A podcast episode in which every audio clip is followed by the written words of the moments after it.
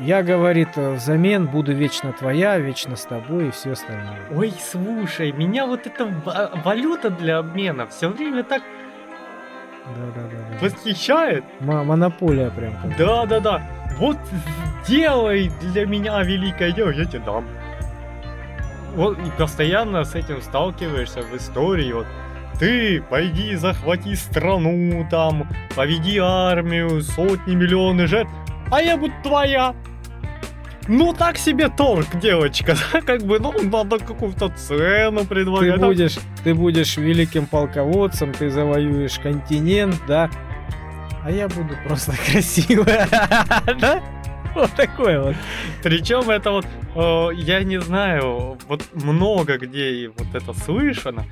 Я буду вся твоя. Ты только сделай по-братски, да? И... Ну, я думаю, знаешь что, здесь, как тебе сказать, это все довольно утрированная ситуация, как, которая есть. То есть э, механизм этот есть. Механизм давления работает. Да, вот этот вот. Он оточен миллионами лет э, манипуляции. Но это все красиво, это все поэтично выглядит и воспето везде. Вот и все. Просто об этом знает каждый. И каждый касался вот этого вот момента, понимаешь?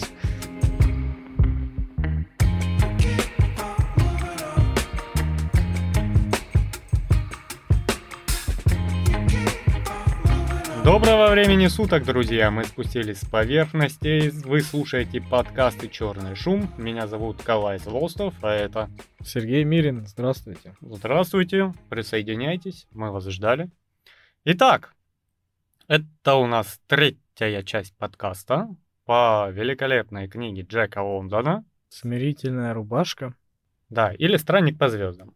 Вот. Неординарная книжица, учитывая, что она не объемная, мы ее обсуждаем как «Войну и мир» уже, третий подкаст. И в этом подкасте заключительном мы, скорее всего, ее и закончим. И приступим к другой книге. Уже она есть на примете, мы ее потихонечку читаем. Ну вот, продвигаемся. Так что ждите, скоро будет. Кстати, наверное, Наверное, вам, ребята, сейчас надо на YouTube посматривать периодически. Сейчас все-таки процесс пошел, завелся, становится на рельсы. И сейчас, сейчас, сейчас пойдет. Сейчас мы будем догонять одно другим. Вот, поэтому вы, слушающие сейчас подкаст в реальном времени, можете вкусить кусочек прошлого. Как смотря на звезды, вы видите прошлое, вот смотря в YouTube, вы будете видеть прошлое. Там такой рассинхрон. Да, там, ну, во-первых, там хоть и тот же контент, он прям отличается. Ну, он просто старый, очень, очень давнишний. Да. да, мы уже немного выросли, потому что мы растем. Вот, ну что ж, у нас э, бедный стрендинг лежит в камере. Стендинг. Стендинг. Все, я его стрендингом хочу назвать. Вот, стендинг лежит в камере. Ему там то ли плохо, то ли хорошо, он сам не знает, потому что его периодически связывают, смирительную рубашку. Он, э, народ на это провоцирует, и, видимо, уже чувак подсел на смирительную рубашку. А то порой и две дозы просят одновременно этой смирительной рубашки. Ну да, было такое. Его один раз в две упаковали. Да. Когда он был совсем уже обнаглевший. Ну, то есть он там уже не стесняется, он уже напрямую охранникам и надзирателям и начальнику тюрьмы просто в лицо говорит все, что он думает. С таким, и что ты мне сделаешь? Четыре рубашки закатаешь. Так они у тебя свободные, в них хоть танцуй. Че ты, чем ты мне угрожаешь? Да, причем, э, ну, как бы а, бить-то охраннику никто не запрещал, просто, наверное, у него, у начальника тюрьмы в голове то, что смирительная рубашка это самое худшее. Ну, и... естественно, люди умирают от этого, он же видит статистику. Да, тупо накостылять ему по почкам, чтобы тот отъехал через два дня, уже у него даже мысли нету.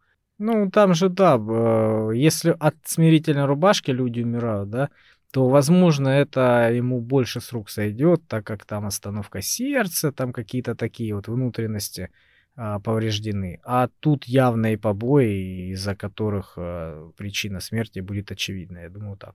Ну, слушай, у тебя... Ну, вот если так смотреть, у тебя человек там весит 40 килограмм. У него, скорее всего, уже атрофирована половина мышц, синяки от плотно прижатых конечностей к груди, да, то есть он не выглядит здоровым. И как нам показывает пришедшая потом комиссия, которая вроде бы там жалоба пилила в каждый уголок этой тюрьмы, но все-таки э, ушла и такая, там все идеально. И начальник тюрьмы, хотя и имеет полное право использовать рубашку, никогда ее не использует. Вот такие там и расследования над трупами проводятся, скорее всего. Ну, возможно, да. Поэтому что ты там ему на почке, под почкам дал, у него там кровотечение произошло. Вот. Что ты в рубашке его раздавил просто внутренние органы и все. Ну, как бы... И, и так, и так, видимо, там не особо заморачиваются. Ну, непонятно. Я думаю, что там какие-то были а, рычаги давления небольшие, потому что этими рычагами воспользовался один из заключенных. Кто? По-моему, как раз Морал. Но... Он сказал начальнику тюрьмы, слушай, если ты убьешь стендинга, то как бы тебе придется нас убить тоже. И э, вся общественность узнает, что это такое, что ты тут творишь. То есть мы тебе этого не простим. Но как какой-то такой был разговор, и такое впечатление, естественно, не сразу, там впечатление создалось, что начальник тюрьмы прям назад сдал. Ну да, но с другой стороны у тебя... И сделал его старостой. Да, что-то как-то рычаг оказался какой-то странный, учитывая, что все три они заматывались в рубашки и сидели, ну там минимум по пять лет каждый в одиночке, да? Ну да. Чтобы он после этого такой, ой, боюсь, боюсь, будешь старостой, выходи. Да. Ну как-то звучит очень притянуто за уши, и, видимо, этот сюжетный поворот Лондон просто не знал, как обыграть, а, чтобы его там основательно просто выпустить. Ну, ну, может, он просто хотел показать этим отношения заключенных к своему товарищу новому. Ну да, это скорее камень в тот огород, потому что, ну, как-то странно, тебя и так пытают день через день. А тут ты еще какие-то свои правила пытаешься рассказывать. Да, да, да. Он один уже пытался, в двух рубашках лежал, балдел там рассказывал потом про китайские, корейские шахматы, ага, вот, и как бы э, они и так, и так, выйдя из э, карт через пять лет, не будут рассказывать, как им там было тепло, сытно и хорошо. Ну, я же говорю, там сюжетных дыр э, много в книге. И их видно. Я даже заметил очень важную дырку. Про тюрьму. Про саму тюрьму. Он сидел, а, постоянно говорит, что в тюрьме Сен-Квентин, угу. а потом говорил иногда, что Фолсемская тюрьма. Тюрьма Фолсем. Это другая тюрьма. Сент-Квентин в одном месте, а Фолсом в другой. Я смотрел на этом в интернете. Это все, по-моему, было в Калифорнии. Одна тюрьма была вообще бывшим кораблем а другая на э, озере. То есть они как бы возле воды обе, но и очень старые. И у них разница, по-моему, в 20 или 40 лет, то есть разница. А, то есть они еще и по времени не сходили. Да, это раз, совершенно разные тюрьмы в разных местах находятся. А, Просто а, а он думал... пишет, писал, что, что, что он в одной сидит, потом в другой сидит. То есть он э, описывал, как это одна, как будто одна и та же тюрьма, но это разные. Ну да. Ну, видимо, я не знаю, он наспех перерабатывал этот роман. Ты вот читаешь и такой, опа, э, несоответствие, да? Вот. И, ну, не знаю, бывает. Чё, Книга, она очень сумбурная, она такая эмоциональная, я бы сказал. То есть она прям как будто написана на эмоциях. И из-за этого и появляются дыры в сюжетах, когда ты прям и пишешь эмоционально, эмоционально. Я думаю, дядя Эдик Морроу очень много вносил эмоций, после чего бедный Лондон бежал и спотыкался скорее записать, да. И под этим всем влиянием он такой весь на эмоциях очень немножко косячил. Хотя в целом, блин, ну я бы не сказал, что это портит ощущение от книги как таковое цельное. Книга читается нормально. И в целом ты понимаешь, что происходит, и э, читаешь с удовольствием. То есть нет такого, что ты такой... Фи. Ну, знаешь, э, для неискушенного читателя вот прям залетит. Для такого, как ты, который читает тоннами книги, то, я думаю, ну, можно почитать, да, в принципе. Ну, сюжетные дыры есть. Я так и отношусь к этой книге. Я с самого первого подкаста говорю, вот а, проблема не в истории, а в стиле повествования и выстраивания сюжета. Я еще в первом подкасте сказал. Он как будто бежит по лежащей лестнице, спотыкается, пытается не упасть.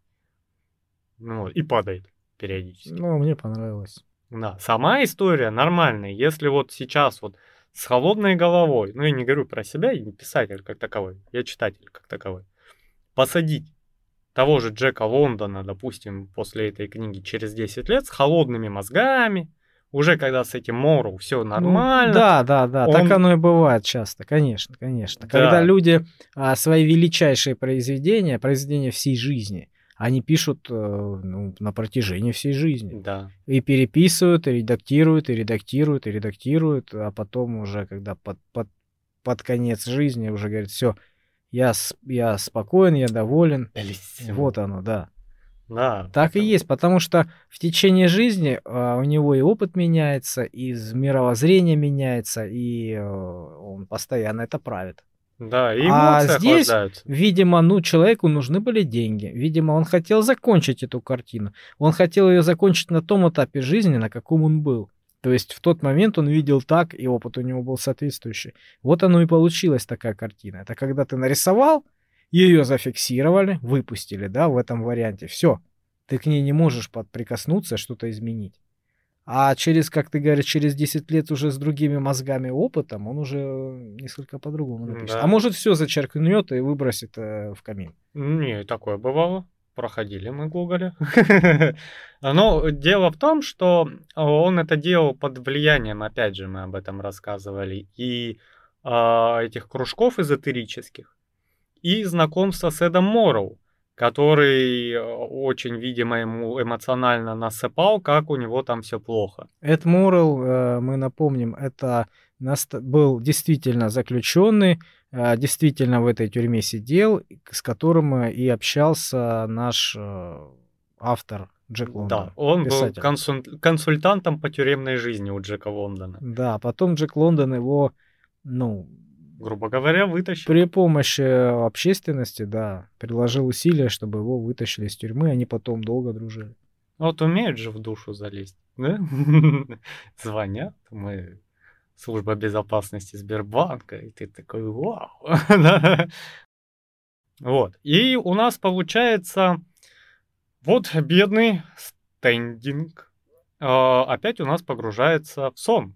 И на этот раз он не кто-нибудь, а викинг. А, кто он? Датчанин? Датчанин — это сын э, датской пленницы. Его звали Рагнар Лотброк. Лотброк, он взял фамилию своего капитана. Ну, это тот, который макал его в чашку. Правильно? Да, это Тостик, Тостик Лотброк. Да, он, короче, там описывает, что он в суровых холодах, как все викинги, потому что это верхняя часть нашего полушария, там холодно, у них и соответствующие верования, да, вот это Вальхала, да, и прочее. И в их понимании это потом будет в истории описано, что э, он, когда пришел к христианам, он не понимает их ада. Потому что у них в аду холодно зубы стучат.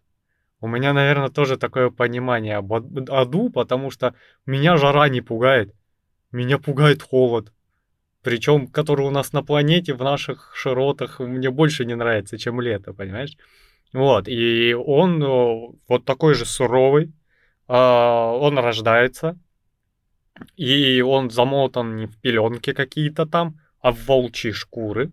Но при этом он немножечко не получился.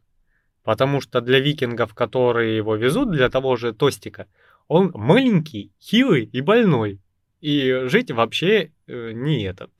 Не имеет права. Да. Ну, Ну, мы рассказываем о том, что а, он родился от э, пленницы, датской пленницы, которая его в бурю, в, в югу, в, этот, э, в шторм, по-моему, на, на, на корабле родила.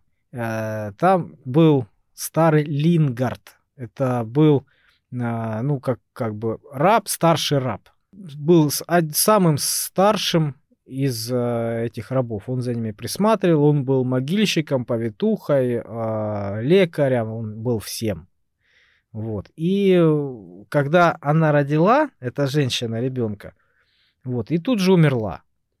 Э, А когда этот э, Лотброк, Тостик Лотброк, это капитан корабля, очень суровый, очень жестокий э, человек, который ну, не знал ни пощады, и все его боялись. У него был кубок из черепа. И он из этого черепа пил вино или мед. Мед, то есть медовуху. спир- спиртные напитки, да. И он, когда увидел этого маленького мальчика, который родился очень, очень хилым, очень больным, он начал смеяться, взял его двумя пальцами за ногу, по-моему, и начал макать в эту чашу. Он целиком помещался практически в, этот- в этот череп. Вот, и смеялся, хотел его там утопить. Ему было очень забавно это видеть, наблюдать. Вот, но Лингард ему этого не позволил сделать. Он выхватил ребенка, и завязалась, ну, такая, ну, небольшая потасовка, что ли, там. Начали толкаться, вот, и он кинул этого ребенка на, на, обратно в шкуры, по-моему. на, на землю, по-моему, ну, на палубу, да, и хотел скормить псам.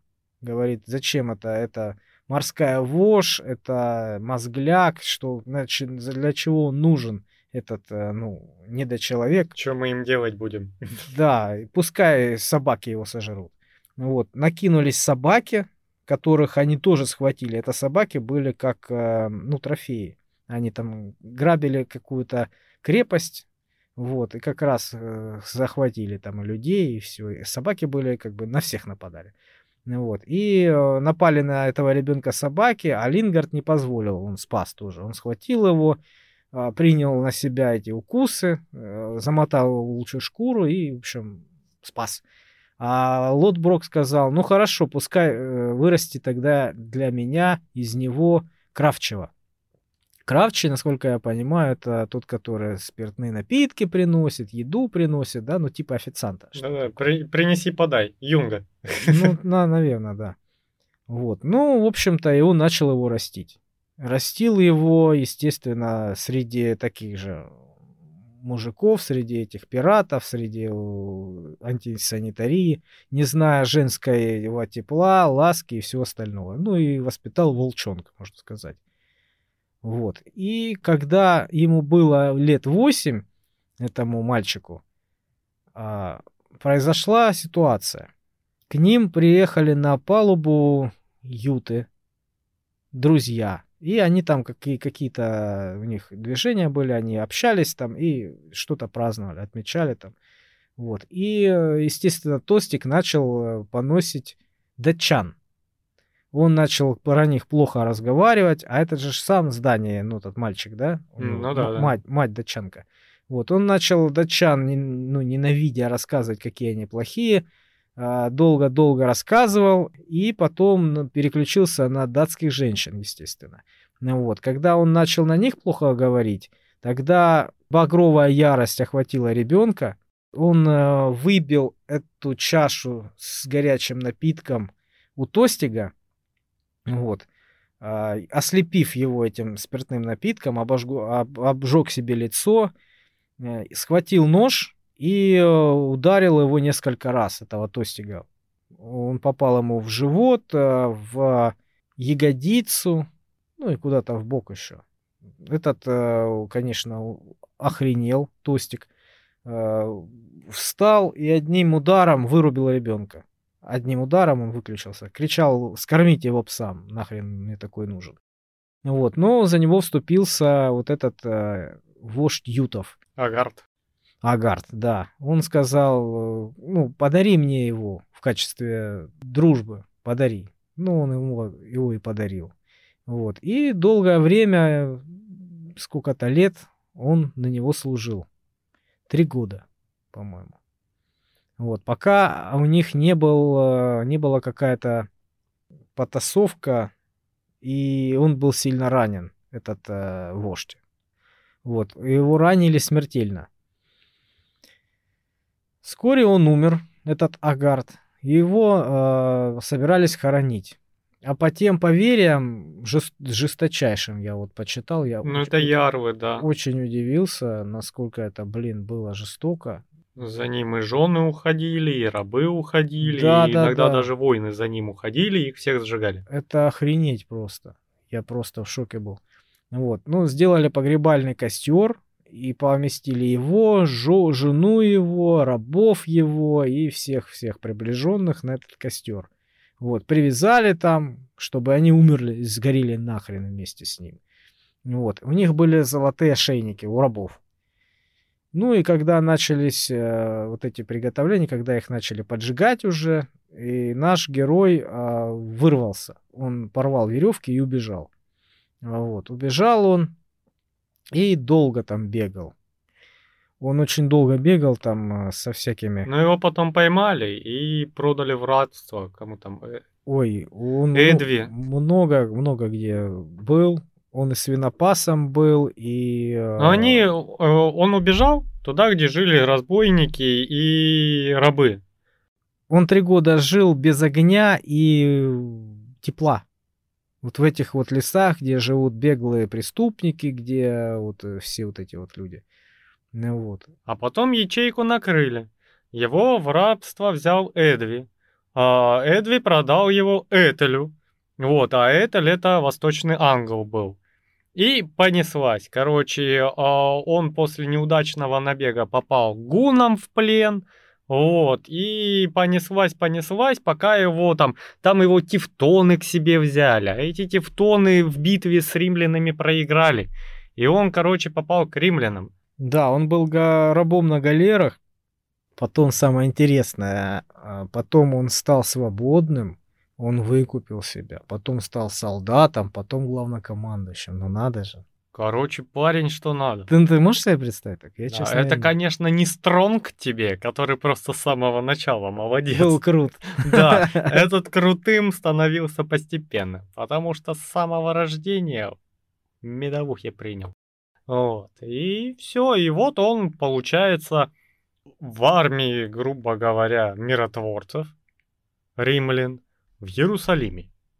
Вот так вот судьба нелегкая завела бедного Рагнара. Помотало его, конечно, знатно. Причем нам особо не описывается, сколько ему лет. Но так, если э, посчитать, плюс-минус, ему около 20, не более того. То есть молодой зеленый, может чуть больше. Нет, скорее всего, не более того. Он там 3 года ему 11 стало, там 3 года ему стало 14, там на галерке года 3, и того ему около ну, 20, он довольно молодой. Вот, и он Обязательно.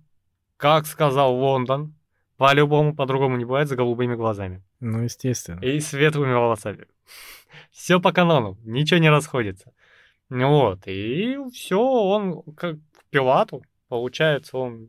Пилата он давно знал. По-моему, он знал Пилата еще тогда, когда он не был Пилатом. Ну, я имею в виду, этот пост не занимал. То есть э, он в течение службы с ним общался и дружил. Вот, потом, Понтий Пилат. Да, потом он э, занял это место, ну и Пилат позвал его к себе в этот Иерусалим, в, во дворец. Да. Тот момент э, происходили такие интересные события, вот которые как раз и похожи на события в «Мастере и Маргарите». Это очень похоже. Там Иешуа был, да? Которого... Иешуа. Иешуа да. который снялся этот э, Безруков. Вот здесь похожая там история, вот, про, про практически про то же самое. Ну вот, а, чтобы понимали, тогда римляне пришли туда как миротворческая организация, потому что в тот момент еврейское сообщество в Иерусалиме никак не могло устояться, э, как описывают по книге. Каждый день возникали новые секты, новые религии, новые почитатели этих религий.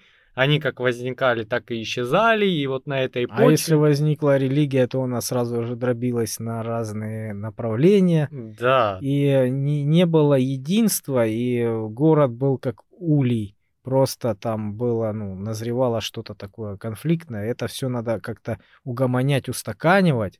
Причем с а, оглядкой на их законы, и с оглядкой на законы римские. То есть очень такая непростая ситуация. Вот.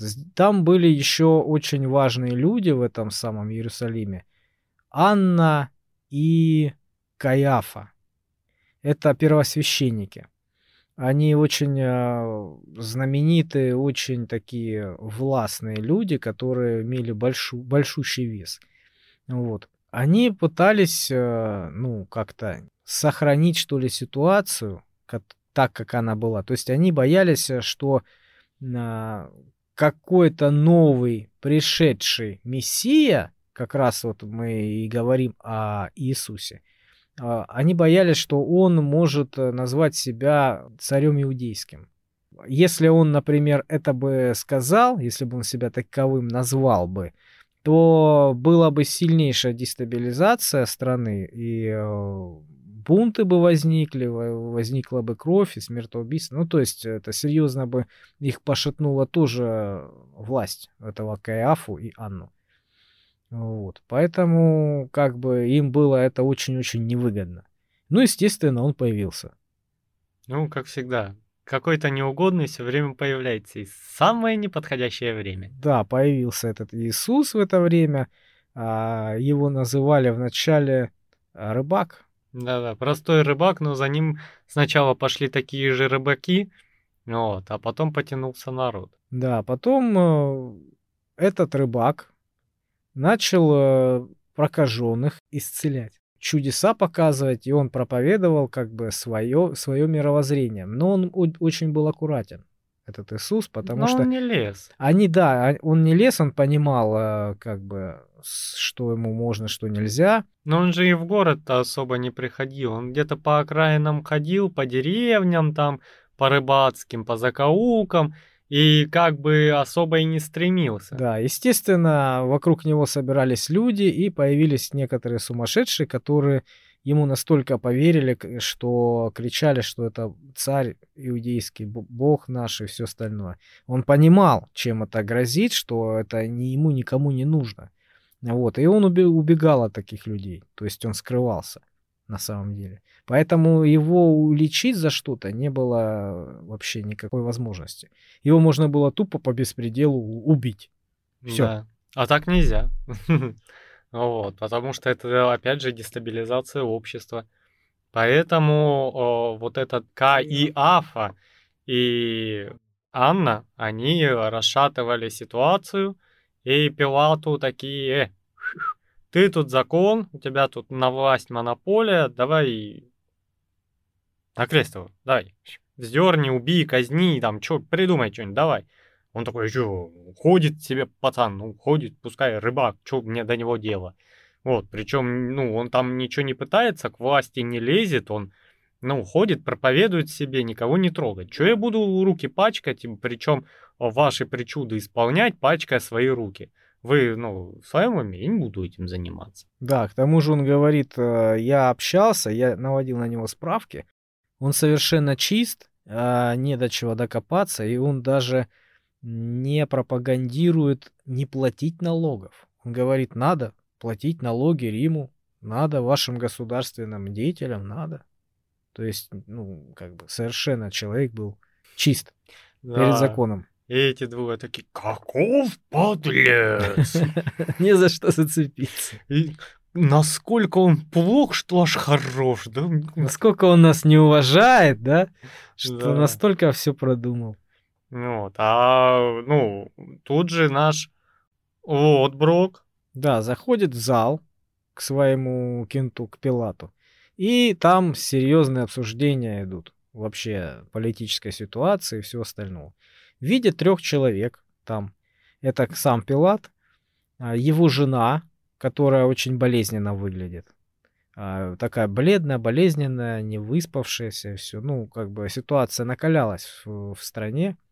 Вот. И она, она была очень впечатлительной и э, сильно переживала насчет этого. Вот. И, соответственно, жены подруга Мириам. Вот. Когда Лотброк ее увидел, она его увидела, то есть у них как? Искра, разряд, страсть, чувство и понеслась. Да, то есть они друг в друга влюбились. Вот. И начинаются вот эти вот рассуждения насчет политической ситуации и насчет самого Иисуса. Вот. И сама как раз эта Мириам, она э, говорила, что этого Иисуса надо устранить, он нам не нужен, он вреден, он бесполезен и все остальное. Вот. Сам Лотброк говорит, и Пилат говорит, да вы с ума сошли, зачем? Ну, нормальный пацан, для чего это все? Она говорит, нет, вот вы не понимаете, а, он может, э, даже если он не создает сам какие-то дестабилизирующие вещи, да, он может просто своим появлением спровоцировать это. Спровоцировать... Слишком много народу он за собой поднимает. Да, спровоцировать резню, спровоцировать э, гражданский переворот и все, потому что все на ушах стоят, все кипит, у людей а, просто крышка поехала. Да, и все там Иисус, Иисус, Иисус, да, и может он и не хочет, может э, считает, что надо платить налоги, там, подставлять другую щеку и прочее, но всегда найдутся деятели руководители, которые используют ситуацию, чтобы народ перевернуть на переворот какой-нибудь. Вот, и просто под эгидой, прикрываясь э, тем же проповедником, рыбаком, просто устроят, ну, массовый, ну, как не массовый, переворот государственный. А это никому не надо, в целом и Мириам это понимает, и Анна и Каифа тоже это понимают. Ну, все пока, пока, пока они его не увидели, этого самого и рыбака, у них э, был такой диалог с холодной головой. Ну, первым его видел как раз э, Рагнар. Потому что они когда обсуждают, он говорит, да я его видел. Он-то прокаженных исцелил, я там рядом на коне скакал. Как раз это отсылочка в начало книги, где он э, миссионеру говорил. разговаривал. Да, он говорит, его спрашивают, ты что, прям видел? Ну, что прям в натуре исцеляет? Ну, ты врач, что ли? Он говорит, ну, как бы, Люди себя так не ведут, они шли обезображенные к нему, все дела, а потом он, когда проходил, они сидели совершенно ну, чистые, и не похоже, чтобы они играли, потому что я одного там дергал, окликал, а он сидит он, просто... по-моему, ударил даже, да? Да. Он а он не отреагировал. С безумевшими глазами просто сидит, смотрит на свои руки, и у него просто, ну, вообще сдвиг по фазе. Он там полжизни скитался, его изгоняли везде, а тут он чистый. Как помнишь это видео из мультика какого-то, я не помню, когда там это чернокожего он исцеляет от чернокожести. Не видел. Не видел? Не. Я прям ржал, я не помню, какой мультик, старый, и даже не помню чей, скорее всего, американский. Не хижина дяди Тома. Не знаю.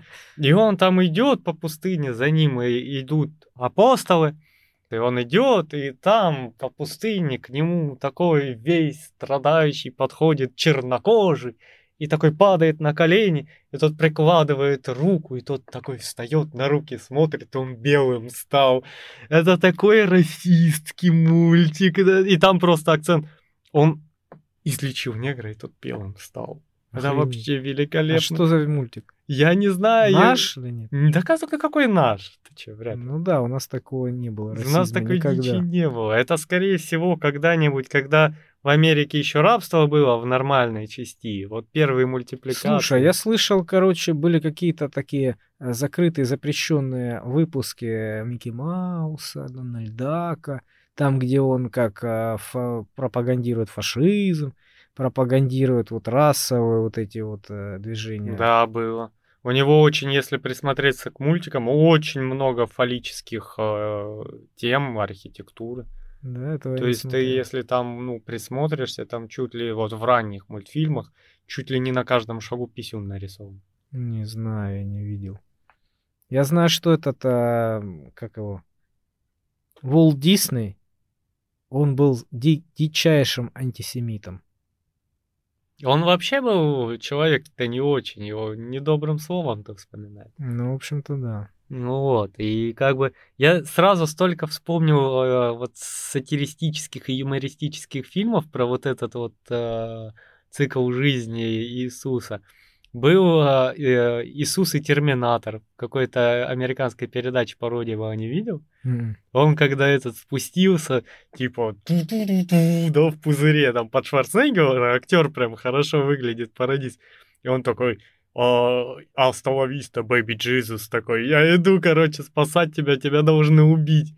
И он там сидит, проповедником там надвомляет халем, видно, апостолов, апостолов. И этот заходит с дробовика, Иуда убивает. И такой, «А-а-а!» на стол упал, укатился. Иисус такой, что ты делаешь, что ты делаешь? Он убьет тебя, он предаст, и тебя убьют. Он такой, да я знаю, так задумано. Подходит, исцеляет. Тот такой, чик тот по всему столу так там упал, все снес. Тот такой, да перестань стрелять в Иуду, перестань убивать Иуду, так задумано. Там вообще такие коры. Потом этот, а, Монти Пайтон, вот эти английские стендаперы, у них прям отдельный фильм есть про Иисуса, когда был чувак, которого с Иисусом спутали. И он такой ходил, я не проповедник, отстаньте. И все такие, да, проповедник должен был так сказать. И он такой идет, у него этот тапок порвался, он его такой выкинул в сторону. Все такие подбегают. Тапок, это знак, он оставил нам тапок, и за ним табуном бегут. Такие коры. Слушай, вот э, все, кто, наверное, мог и не мог, уже свою интерпретацию в это внесли. Ну, давай по сюжету. Давай, возвращаемся. Я просто сделал маленькую ремарочку. Потому что сразу всплывают вот... Э, флешбеки. Флешбеки вьетнамские, потому что, ну, реально, там только ленивый уже эту историю по-своему не обыграл. Ну, и Булгаков, и Лондон, и Монти Пайтон, и юмористические шоу, и что там только не Ну, было. просто она популярная. Да, и даже один из моих любимых писателей, э, Дэн Браун. А, у нас получается Анна и Каяфа. По-моему, это тесть э, с а, своим зятем. Может быть, может. Один из них, вот я не помню кто, один из них старый был, второй молодой. Сошлись на почве ненависти, да? Вот, и они такие, нам это не надо. А, мы должны там вот прям его убрать вообще. Но они не только первосвященники были, они еще и чиновники были крутые. Ну да. Это очень влиятельные люди были. И тут это Мириам, которая со своей стороны такая, блин, ты вот ты э, Рагнар такой вот, о, Брок, вот, вот да, откуда они... ты, ты приехал, у тебя, может, это нормально, а у нас ненормально. Они, да, еще начинают спорить по поводу рая, по поводу представления, о, о чем рай, что такое рай и да. как там хорошо. И вот это Мириам говорит, вот в моем раю все хорошо, там тепло, птички поют, э, круглый, круглый год там э, цветочки и все остальное. То есть... говорит, что за рай, в котором нельзя набить морду кому-нибудь? Я должен в раю сражаться в бесконечных битвах. Да-да-да, у меня в, рай, в, в моем раю свирепые лютые морозы, бесконечный огромный стол, в котором мы пируем, а, буяним и сражаемся. Она говорит, ну как это, что это, холод, мороз, ну что это? Он говорит, а зачем мне такой рай, где круглогодично цветы? Цветы должны быть в один, а, в одно время в году. Да, На то и цветы. Ты, говорит, не будешь ценить огонь, пока не замерзнешь. Вот, и смысл, когда у тебя везде тепло и... Это рождает а, неженок, предателей и всяких остальных. И э, трусов всяческих. Трусов, да. Вот. Но он потом такой, ну, я прискочу из своего рая в твой рай и заберу тебя, короче. Украду, да. Украду тебя, твой рай, короче, фигня. Вот, и они вот э, очень конфрактуют по этому мнению, да, но потом события переворачиваются, потому что жена Пилата с Иисусом познакомилась.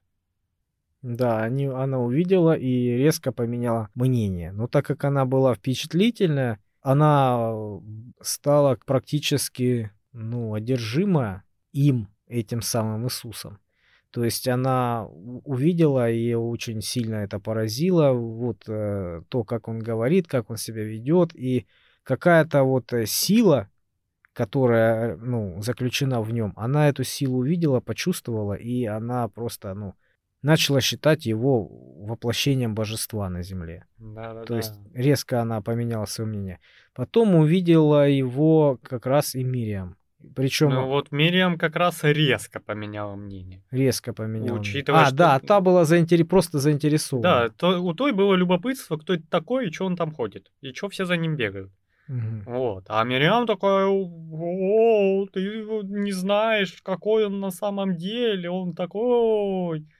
Я раньше думал, что он такой, а он такой. Да, и она такая, Лок-брок, надо спасать его. Короче, там беда. Да, да, А да. Пилат тем временем борется как может, чтобы снять с себя груз ответственности за этого Иисуса. Он там и отшучиваться пытается, и что-то там э, типа вызывает его к себе поговорить. Вот. И... Он вызывает се- к себе поговорить, говорит с этим Иисусом и понимает, что ему не нужно спасение. И он каким-то образом дал понять, говорит Пилат, ты, мол, нормальный мужик, но это не твое дело, не лезь, как бы все. Хватит убивать Иуду, так и должно случиться. Ну, типа того, да. Вот. И, в общем-то, Пилат понимает, что так, так он и хочет. Так задумано, таково проведение. И он такой, ну, что я могу поделать? Вот, а там уже толпа ревет под воротами, они все хотят Иисуса. Каиафа с Анной подговорили этих всех людей, что это там ужасный человек, что его надо казнить и все остальное. То есть было такое. Его собрались э, казнить. То есть нач- начались приготовления к этому всему делу. А вот, увели Иисуса, и как раз э, происходит разговор нашего героя с Мирием. Она подб- подбегает к нему с бешеными глазами, говорит, надо его спасать. Я все продумала. А, Когда они выйдут э, на улицу за ворота, вот, ты со своей, возьми там своих пацанов и забери его у них. Там будет буквально там 5-6 человек у них. То есть они тебе не, не ровня. Вот, отбей его у них и сбежим вместе со мной куда-нибудь. Вот. Куда там они собирались? В Сирию. В Сирию или Идумею, да. Я, говорит, э, взамен буду вечно твоя, вечно с тобой и все остальное. Ой, слушай, меня вот эта ва- валюта для обмена все время так Да, да, да, да. да. восхищает. Мо- Монополия прям как Да, будто, да, да. Вот сделай для меня великое дело, я тебе дам. Вот и постоянно с этим сталкиваешься в истории. Вот ты пойди захвати страну, там, поведи армию, сотни, миллионы жертв, а я буду твоя. Ну, так себе торг, девочка, да, как бы, ну, надо какую-то цену Ты предлагать. да. будешь, ты будешь великим полководцем, ты завоюешь континент, да, а я буду просто красивая, да? Вот такое вот. Причем это вот, э, я не знаю, вот много где и вот это слышано. Я буду вся твоя. Ты только сделай по-братски, да? И... Ну, я думаю, знаешь что, здесь, как тебе сказать, это все довольно утрированная ситуация, как, которая есть. То есть э, механизм этот есть. Механизм давления работает. Да, вот этот вот. э, Он оточен миллионами лет э, манипуляции. Но это все красиво, это все поэтично выглядит и воспето везде. Вот и все. Просто об этом знает каждый. И каждый касался вот этого вот момента, понимаешь? Манипуляторство, да? Ты когда понимаешь, что ну, блин, обмен того не стоит. Вот э, явно ты там о, должен страну захватить, да? И как бы, да, и такой, ну, И ты, которых миллион таких же, как Да, и ты. любовь же моя сильна, ну пойду умру на всякий случай, да? А я буду о тебе плакать, когда ты умрешь. Ради этого можно умереть. Поехали, да? Вот, и, она, и, а он такой, не, вот, дорогая, ну... Ага, она, она говорит, давай, типа, его спас, спасем, и вот ваше романтическое клише, я где видал. Я тут викинг, а не... Я, говорит, э, ношу римские доспехи, я ем римский хлеб, и я не имею права сопротивляться и нарушать закон ради вашего вот, э, вот этого. Ну, ты не понимаешь, э, говорит, что я не понимаю. Ну, это Бог, там его надо спасать. И говорит, подожди. Мессия это, это все подходит по, по описаниям, ну, у них там были какие-то, э, какая-то легенда, под которую он как раз четко да. подходит, как, как божество. Смотри, книга «12 признаков Мессии». Вчера напечатали. На! Да. Непросвещенный. Анна с Каяфой, да, напечатали. Да, да, да, да. Вот, ну, в общем, он говорит, подожди, ну, если это божество, то кто я такой, блин, чтобы им лезть вообще в эти ситуации? Вмешиваться в проведение. Как будто он не может все это сам сделать. Я наоборот буду только мешать. Я уверен, что у него все под контролем, он этого и хочет. Ага, потом еще в ваш ад попаду за то, что влез. Оно мне надо, вот это теплое, я в холодном аду хочу страдать, да? И он такой, нет. Она такая, ну я, ты не понимаешь весь смысл? Я буду твоя! Он такой, и... Ну, все. И все? И все? Нет, нет. Клише разрушено, нет. Ты этот... Нет, и она там слезно молит, да тебе ничего не будет.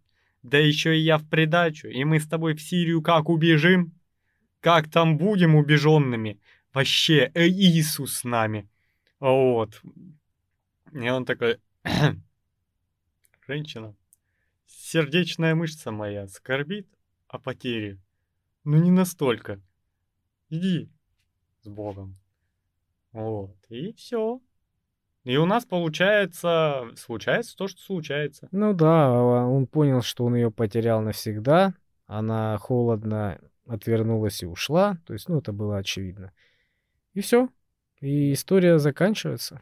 И правильно сделал, потому что концовка нам показывает, что не очень-то она хотела с ним быть. А она развернулась и потопала, как ни в чем не бывало. Молодец, мужик. Выстоял. Все чары ведьмовские.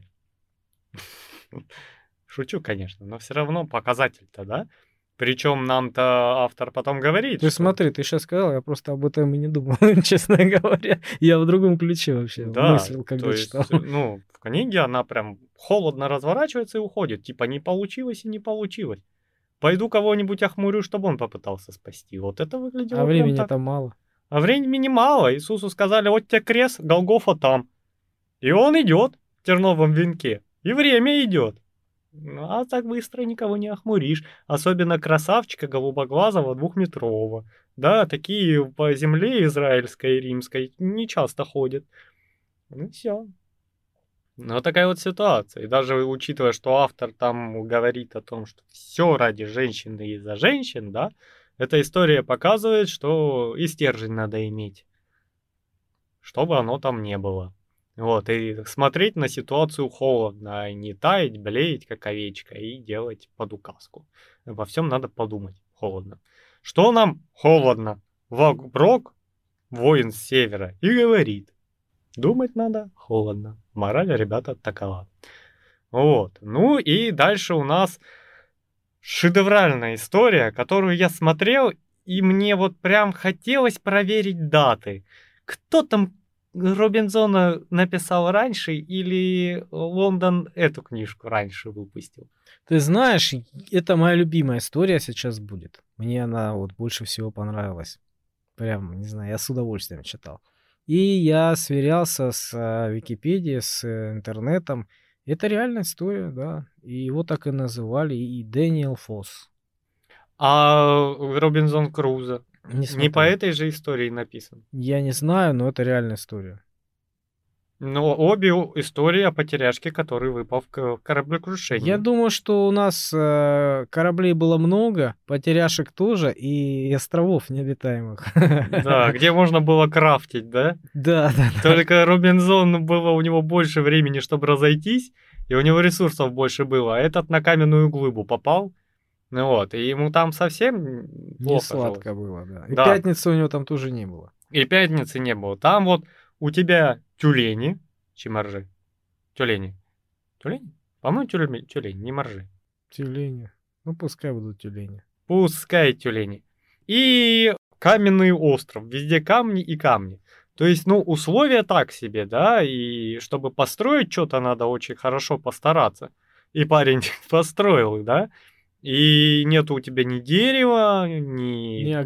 травы, да, и еды-то у тебя там, вот то, что выползает тебе на И камень. огня нет. Да. Единственное, у нас получается как? Плывет корабль. Куда они там плыли? Зачем они плыли? Я как-то вот это их плавание, кроме борьбы в их лодке спасательной, что-то пропустил. Они в айсберг, по-моему, долбанулись. На глыбу льда, да. Да, они спародировали Титаник, точнее, Титаник потом их спародировал. Они, короче, показали Титанику, как надо делать.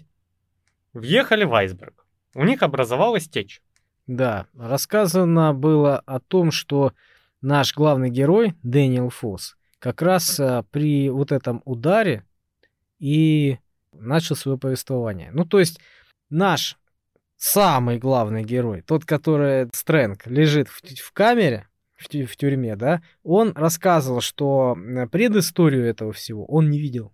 Он сразу очутился в своей жизни в тот момент, когда судно налетело на айсберг. Причем по книге несколько раз а, допускается, когда он там кусочками видел, как он на весле что-то выковыривает, Да, да, да, было. и он по этому веслу потом восстанавливал события. То есть именно весло сыграло вот эту лепту. Да.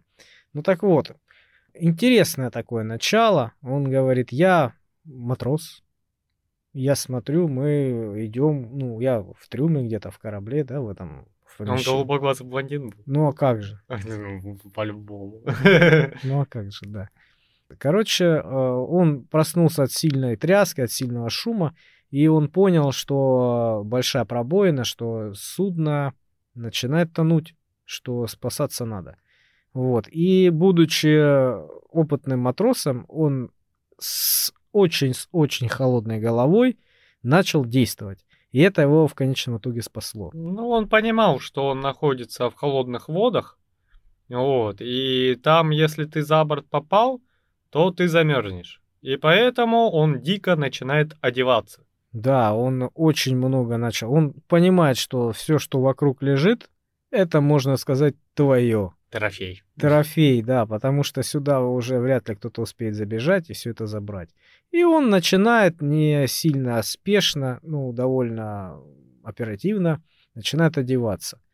Он на себя одел кучу штанов, кучу курток, кучу шапок, кучу носков. И на палубу выходит вот такое чудо, да? Да, сверху еще и плащ, потом еще чью-то шапку, потом а, большие сапоги, потому что у него ноги уже не влазили в, в его размер. Вот, нагреб максимальное количество жевательного табака, который был вокруг. И спокойно вышел на палубу как раз вовремя. Когда уже была шлюпка готова к отплытию, когда уже спасательная шлюпка уже, уже была на воде, и туда уже спускались э, последние люди. Ну, он как? э, а Шлюпка спущена. Прыгать надо. Да. И он говорит, ну, мало того, что я одет сейчас и похож на смешарика немножко, я мягко и так приземлюсь, но надо прыгать в людей, чтобы наверняка. Да, он, при... он вляпался в людей оттуда. И он Упал. говорит, вот мой товарищ неправильно прыгнул и ноги сломал. А я правильно прыгнул на головы своих товарищей. Да, если, говорит, начинать путешествие, то с- не со сломанной ногой. Да, да. Такое себе начало. Он такой, он оделся. Очень прохавно. Такие свои, и просто моряки там спасаются, веревки, канаты, и в них прилетает этот фос, такой бум.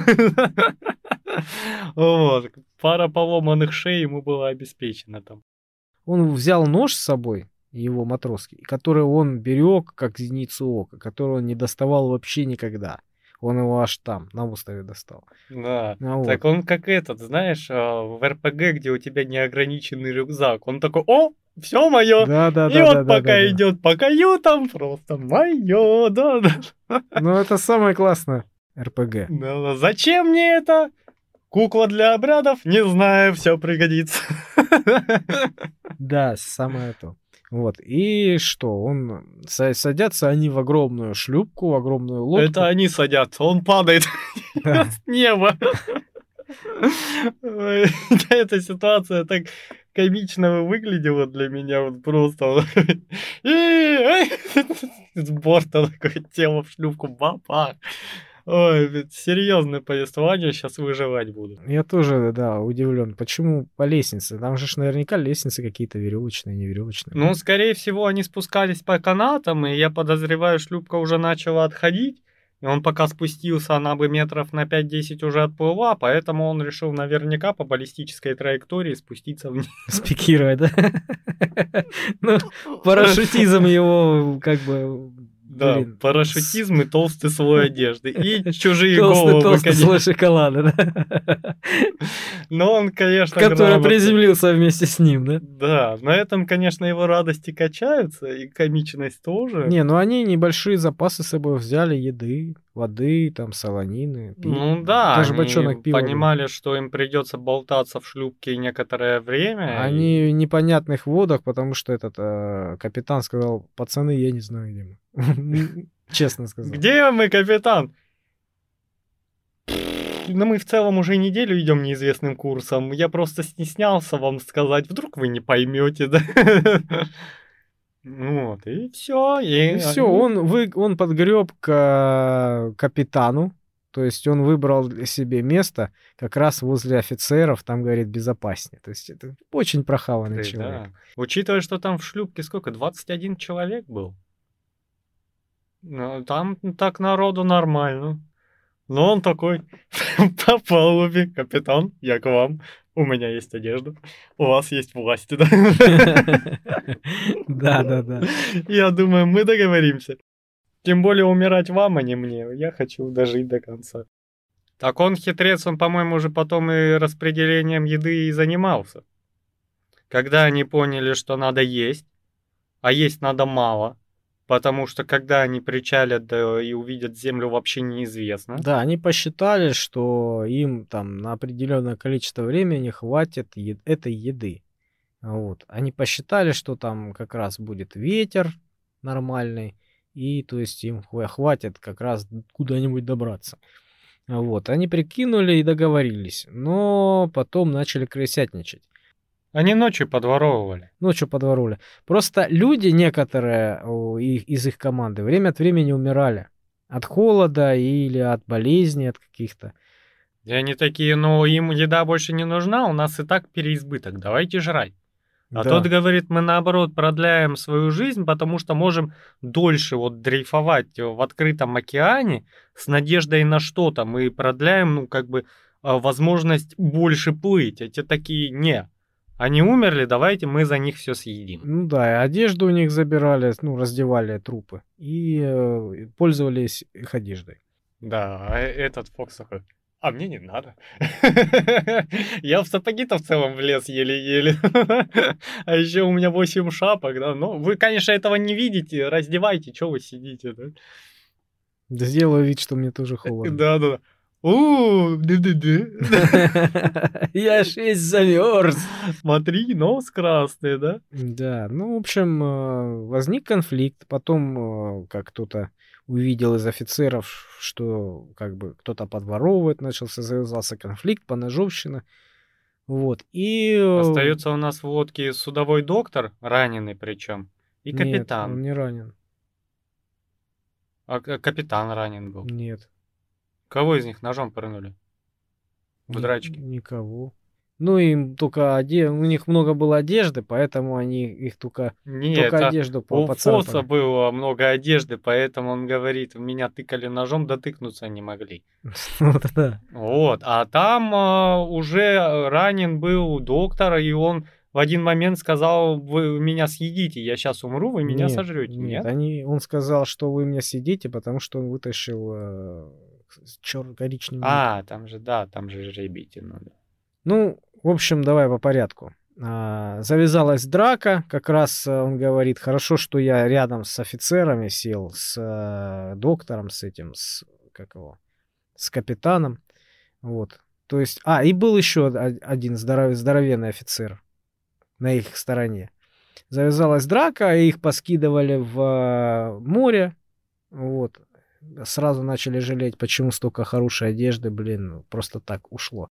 Вот. И один из э, тех, кто выпал, за, за, кого выкинули за борт, он над бортом э, опустился, выскочил и схватил вместе с собой, утянул этого здоровенного офицера. Вот. И остались они в лодке втроем. И ходил Фос такой, веслом так за борт. Сейчас всплывет одежду сымем. Да, что она нужна, зачем она мокрая? Ну, в целом, да, там не высохнет. Да, вот поэтому они втроем остались. Доктор, капитан и э, наш главный герой Дэниел Фосс. Вот.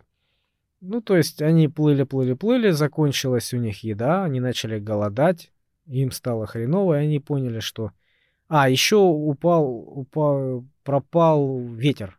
Ветер исчез, и они поняли, что, ну, они, блин, никуда так не приплывут. Ну, они просто дрейфуют в открытом океане, все. Да.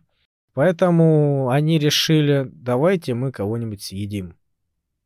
Но чтобы один хрен мы подохнем, но если кто-то из нас э, пожертвует себя, то эти двое оставшиеся, они протянут дольше. Ну давайте, решили так. Ну, вот. Они очень, ну было, конечно, не, не, неохотно они принимали это решение, но приняли, потому что они сдружились и они друг друга очень сильно уважали. Вот. И э, потянули жребий. Потянули жребий, там было три одинаковых куска ткани, и одна из них с коричневой ниткой. А вот. И эту нитку как раз вытащил доктор. Вот. И они планировали доктора схавать, замочить. Да, причем Фос удивлялся, говорит, но они с капитаном давно дружат. Да, почему... Они бы могли молча меня захарчить. Почему бы. я, да, как бы на равных Потому условиях. Потому что раздевать долг. Ну, слишком такой хитрожопый, да? У него еще козырь, наверное, припрятан. Да, да, да, у него еще ножичек где-то между восьмой и девятой шубой. Он его греет душу. Ну вот, ну, в общем, а, они уже планировали как бы его съесть. Он уже спорол себе вены, по-моему. А, лиц, а планировал схватить, взял этот э, нож, хотел порезать вены, сказать, все, пацаны, попрощался. И тут поднялся ветер. И этот самый... Фос кричит. Фос кричит, стой, пока. подожди. Говорит, подожди, подожди, подожди. Съесть тебя всегда успеем. Всегда успеем. Сейчас ветер поднялся, хрен его знает. Вдруг усилится ветер и нас куда-нибудь поближе к цивилизации подкинет. Ну, он говорит, хорошо. Ну, так ветер и не утих. То есть их куда-то волокло. Увидели они вдалеке черную точку и держали курс на нее. Капитан сказал, на, на нее держите курс. Подошли, когда увидели, что это вот просто куча камней, типа, типа какого-то острова, без ничего, только камни. Вот. И э, очень труднодоступное, естественно, место туда, чтобы пришвартоваться, чтобы там как-то вылезти. Ну, вот. И когда они под, начали уже подходить к этому острову, судно потеряло управление, они как бы попрощались уже, и лодка перевернулась. А у Фоса было весло кормовое, вот это самое, в руках, и это его спасло. Его выбросило на берег, и... А, он доплыл, доплыл с этим веслом в руках, а своих товарищей он так и не увидел. Они там утонули и все, то есть пошли на дно камня. Такой, эх, надо было доктора схарчить, зазря умер. Ну, так бы сытым вы, да, добрался. Ну вот, ну, в общем, добрался он до этого острова, Три и... месяца они так плыли. Три месяца плыли в книге, а в реальной жизни, в реальной истории около двух недель. Ну, тоже не слабо так. Да. Ну, плюс еще у них еда была какое-то время. Три месяца. 90 дней. Ни хрена себе приврал, так приврал. На корабле столько не плывут обычно, там плавание поменьше длится. От порта к порту. Да. А тут такой, мы на шлюпке с ограниченным запасом еды. 21 человек. Три месяца. За здрасте. Пиши три месяца, да? Пиши, пиши три. Нормально. Меня побили. Меня побил один чувак. их было много. И все здоровые. Вот такая бицуха была у самого слабого из них. Самого трусливого. Это не считая автоматов, да? Да, так вот. А, Выбросила его, и он был в шоке. Он как-то как ему надо выживать там. Он начал осваиваться. Ну, это, по сути дела, вулканический остров вулканического происхождения. Там нет ни хрена, кроме камней. И он чувствовал, что он распух от голода, потому что и ел он последний раз очень-очень давно. Ослаб и оп- опух. И на следующее, да, он уснул, выключился. Выключился он совершенно. Потом, а, когда он очнулся, он увидел полуразложившуюся тушу а, тюленя. Тюленя, которую прибило к а, берегу. Он был несказанно счастлив и ск- несказанно рад этому разложившемуся. Вкуснятина. Да. И он ее поел, вот эту тушу. Я, честно говоря, ну, не понимаю, как, как это возможно или нет. Ну, скорее всего, организм бы очень долго возвращал это обратно. Поесть бы ему вряд ли удалось. Я тоже думаю, что кроме того, что он ослаб сильно, он бы не смог переварить гнилое мясо. Ну как? Это бы сильнейшее было бы отравление для здорового человека. Да. Там же ж бактерии, там же ж все эти, ну, Но он три месяца был в шлюпке. понятно. У него уже трехмесячный иммунитет, да? Да, да. Ну, в общем... Они чуть вкусного доктора не сожрали, а зря. Ну, в общем, да, он поел этого мяса, начал благодарить небо, вот, и э, как раз солнышко появилось. Он развесил свою одежду, впервые в жизни он эту одежду сухую одел. Потом, Он там воду добывал. а он э, начал добывать, он начал сушить водоросли на камнях, чтобы спать где-то. Потом думал какую-то хижину себе из камней сложить. Вот. Воду пытался добывать, да, потому что там ну, все соленое, ему пить хотелось. Но у него эпопея была. Он сначала делал ямки, потом эти ямки размывало. О, ну, соленая вода вымывала. Он там чуть ли не кувшины огромные начал делать. Ну, это потом, да. Он э, вначале а, опустошал ямки, которые были в камнях, углубления, чтобы туда попадала дождевая вода чистая. И у него получилось. Вот с этих ямок он как собака пил. Локал там, не знаю. Ну вот. Потом он со временем начал выбивать в камнях отверстия. Ну, больше, больше начал делать огромные кувшины, а, делать крышки, чтобы буря или ураган, да, соленую воду туда не, не нанесла. То есть герметичные крышки из камня. И даже сделал черпак. Черпак каменный. И говорит, ни одна а, королева не гордилась своей золотой посудой, как я своей каменной, которую он сам сделал. У него там один этот э, черпак, там килограмм 15 весил, что-то такое. Ну, в общем, он был доволен. Вот. А потом в один момент он проснулся и не поверил своим глазам. Он увидел, что все вокруг в этих тюленях. То есть это была миграция, не миграция. То есть они мимо ходи- проходили, и они прекрасно знали этот остров, и там они э, отдыхали. Вот. И он, короче, бегал, их начал мочить. О, тюлень, да, и с веслом на С них. веслом на них бегал, да, и бил по голове.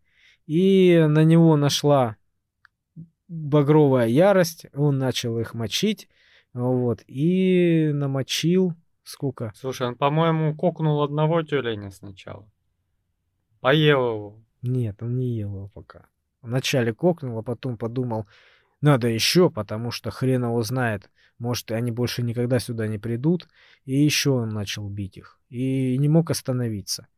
И за два часа он набивал, набил более 200 особей в книге. А в реальной жизни я читал за несколько дней чуть больше десятка зверей.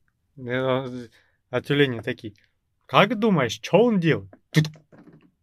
Не знаю, Играет на играет. Подождем, к нам подойдет поближе, сам скажет. Да, я тоже не понимаю этого. В целом, мы же на этом острове никого не ожидали увидеть. Не, брат, никого не ожидали увидеть. Близко подошел. На акулу, на акулу, что не похож, не похож? Нет, и не касатка. Ну, значит, сидим Чё дальше. боется? С палкой бегает. А чё он с ними делает? Спать укладывает. Да, ну, в общем, он их наколошматил, а, вытащил свой любимый матросский нож, который он ценил больше, больше жизни, наверное. Вот, у него ничего не было, кроме ножа и этого весла. Весло это было его орудие, орудием, а нож это был его самым лучшим инструментом. И он его аккуратно там на гладких камнях всегда точил, и пользовался он их очень-очень берег. Ему чехол сделал. Ну, то есть он Из этим... камня. Да. И в целом, смотри, какая у меня шляпа. Угадай, из чего? Нет, это не камень, это булыжник. Да. Так вот, Это сталактиты. Бери выше, да? да, он, э, короче, он этих э, зверей, ну, разделал, нарезал их на куски, нашел в углублениях в камнях э, морскую соль, и он этой солью раз, э, ну, размазывал соль эту, Вялил мясо. Вялил короче. мясо, да, и на камнях э, он ее высушивал. Вот. А из шкур он себе сделал Тапки. тапки. Чехол. Каменная шляпа и тюлени тапки. И угадай, почему я не могу встать, да? Ну, к шкурами он укрыл свое, жилище. Сделал чехол для своего любимого весла, хотел сказать, ружья. Вот. Жаль, что не из камня, да? начал пытаться выживать. Начал делать зарубки на этом самом, на своем весле. И писать там что-то. Он писал историю, как они приплыли, как они... Вообще он он, писал- докатился до этой жизни. Он писал эту историю, если он когда погибнет, и это весло будет дрейфовать где-то в море, вдруг кто-то найдет его, ну, и прочтет там. Привет передаст, что он такой-то, такой-то, там-то, там-то жил, столько-то прожил, и, в общем, своим этим близким привет, короче, передавал таким образом. Вот, сейчас по радио передают привет, а раньше веслом. Да. Ну, в общем, дальше он э, строил, построил свою халабуду, начал строить стену, потому что остров маленький, и постоянно попадали брызги. Он вначале выстроил стену из камня, чтобы э, волны не попадали ему там в жилище. Вот. Потом он сделал загон для этих зверей, которые выходят на берег и, ну, там лежат. Чтобы он их не беспокоил, он специально их э, отдельно убивал. Потом начал строить башню.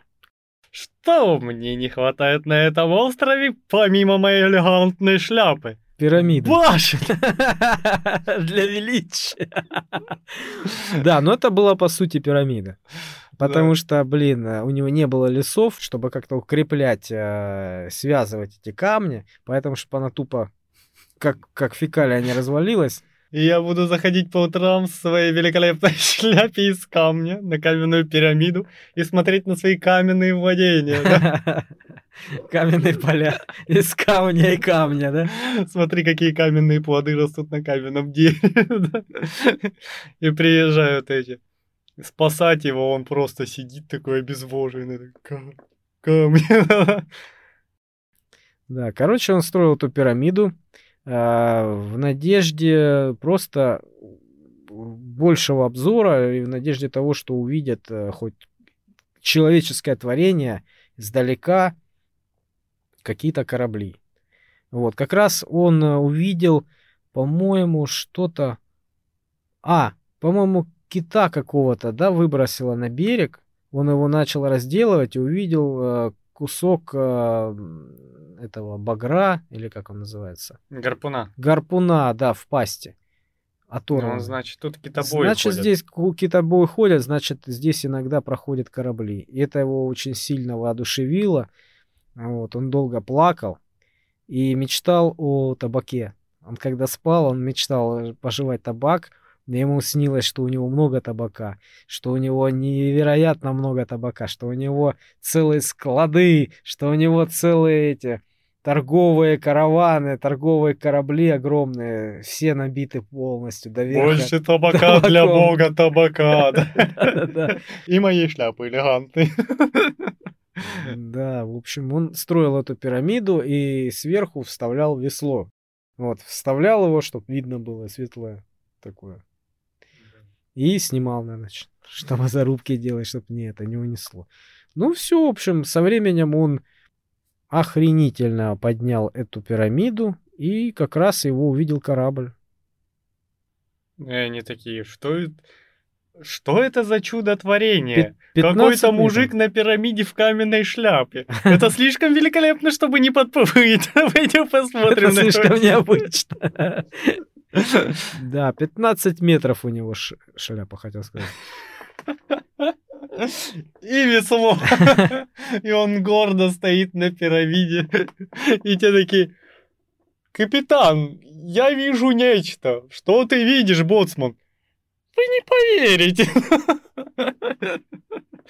Это надо видеть мужик с поближе. веслом на пирамиде в каменной шляпе. И телени снизу. Мой господин. Увидели его башню и подошли к нему. Ты, наверное, с этой комичной стороны не видел историю, да? Нет. У тебя там все серьезно было, Да. по-взрослому. Да. Это я, как всегда, все засрал. У да. меня выживалка была такой, знаешь, как она называется? Survive. Но согласись, без каменной шляпы там делать нечего. Вот. Но он же, кстати, когда очнулся, ему удалось... Подожди, подожди. сказать. Ну, подошел корабль а, к нему туда. И, ну, попытались спасти его. А он Вот, такой, нет, я потом- хочу с шляпой. Нет, шляпа не влезет на корабль. Ты, ж- ты же тонешь в ней. Ну, короче, они ему под- подошли и увидели, что слишком опасно было подходить, что они сейчас разобьются. Ну, это, по сути дела, рифы. Да, они ему показали, дружище, мы не можем, мы, мы, мы уплываем, куда нахрен. Он психанул, плюнул там, побежал к ним навстречу и с этим веслом поплыл в каменной шляпе к ним. Да, на этом весле, то есть он подгреб к ним, они залез, залез к ним. Шляпу тоже выньте. Да, ну, в общем, а, сразу первым делом он попросил табаку. Говорит, дай, дай, дай, дай табака, дай. Вот, э, попробовал этого табака, и его тут же вырвало. Он разочаровался в своем желании. Да, у него вот такие глаза были. Как так? Я представлял, у меня было много в моих грезах. Он был вкусен, он был прекрасен. А организм очистился от этого дерьма. Вот, и уже, в общем-то, отвергал. С тех Ну пор он да, не, ку- не Просто курил, не жевал. навязчивая идея была. Вот навязчивая идея — табак. Ради чего живу? Ради табака. И все. И вот когда он разочаровался, он такой, ну все, поплыли. Ну да, забрали его, а потом он пришел домой. И говорит, пойду весло в музей сдам. Весло в музей сдам, расскажу свою историю. И потом написал э, брошюру небольшую по поводу своей, своей жизни. А, В конце у него там не очень задалась жизнь, там он, по-моему, спивался, и эту брошюру продавал, то есть, э, ну, там копейки какие-то получал. Ну, в общем-то, такая вот история была. А это весло а, спрятал музей какую, ну, На чердак. на чердак куда-то закинули и не выставляли. Вот. А Стендин, когда очнулся, то есть, ну, это конец истории. Стендин, когда очнулся, а, он пытался узнать, ну, был, было такое или нет, подтверждение этой истории хотел узнать. Вот. И э, какими-то путями там э, он узнал, а, написал и отправил э, запрос в этот Калифорнийский да. музей, да, запрос с таким вот во- вопросом, есть ли у вас э, весло. Вот, ему пришел ответ, вы знаете, да, мы все перерыли, э, на чердаке среди хлама увидели какое-то весло. Весло и. Да. И каменная Откуда вы узнали про каменную шляпу? Ну, они же там такие, а, чё, мы сами не знали, там уже сменилось и руководство в этом музее пять раз, да, И мы даже и не знали, что у нас такой экспонат. Ну, так как вы описали точности, да, что там такие точно зарубки, все как вы говорите. Единственный вопрос, откуда нахрен вы знали, если мы не знали даже работники музея. Кстати, никакой каменной шляпы не было, сказал директор, поправляя каменную шляпу. Вот, ну да, и в целом у нас на этом как таковые вот э, большие истории кончаются. Потому что события уже приобретают финальный оборот. У нас э, стендинга. По сути дела, готовят к, к эшафоту. Ну, еще пришла комиссия. Комиссия, да, которая, э, ну, как официоз, она должна была прийти, сделать проверку и уйти. Но заранее было известно, что она должна сказать. Ну вот, поэтому э, с ними бегал вот так вот начальник тюрьмы, и они подписывали документы, те, которые должны были подписать. Ходили, задавали вопросы у заключенных, у которых должны были задать вопросы. И, естественно, получали нужные ответы. И составили, естественно, описание этой тюрьмы, о том, как работает прекрасная администрация, что эта тюрьма белее снега, что а, они перекармливают э, этих самых заключенных, что там рай на земле. И даже начали упрекать э, их, говорят, ну вот вы слишком так не, не это самое. Да-да-да, не, не то я статью по по почитал, там заключенный из карцера а, засыпает на ручках начальника тюрьмы, и тот ему поет колыбельную. Ну, да. Ну прям а не тюрьма, да? Да-да-да, он говорит, смотрите, вот вы сейчас переборщите вот с этим, и ленивые, ленивые обычные люди свободные, да, начнут массово приходить к нам в тюрьму, чтобы поотдыхать, покайфовать. А помнишь фильм такой был? Хочу в тюрьму? Нет, с Луи де Финесом. А, да, и с Луи де Финесом как наш я, фильм помню. Как я смеялся, я его как-то совершенно случайно посмотрел давно еще. Я так смеялся просто, когда вот он э, в утрированных вот таких вот тонах как раз об этом и речь была, когда он попал в тюрьму, и там э, начальник тюрьмы там, как вам спалось, а может быть вам чаю, кофе, а как настроение туда-сюда, то есть как будто в лучшем каком-то, знаешь, э, отеле, вот, вот так вот так вот. А наш фильм не смотрел?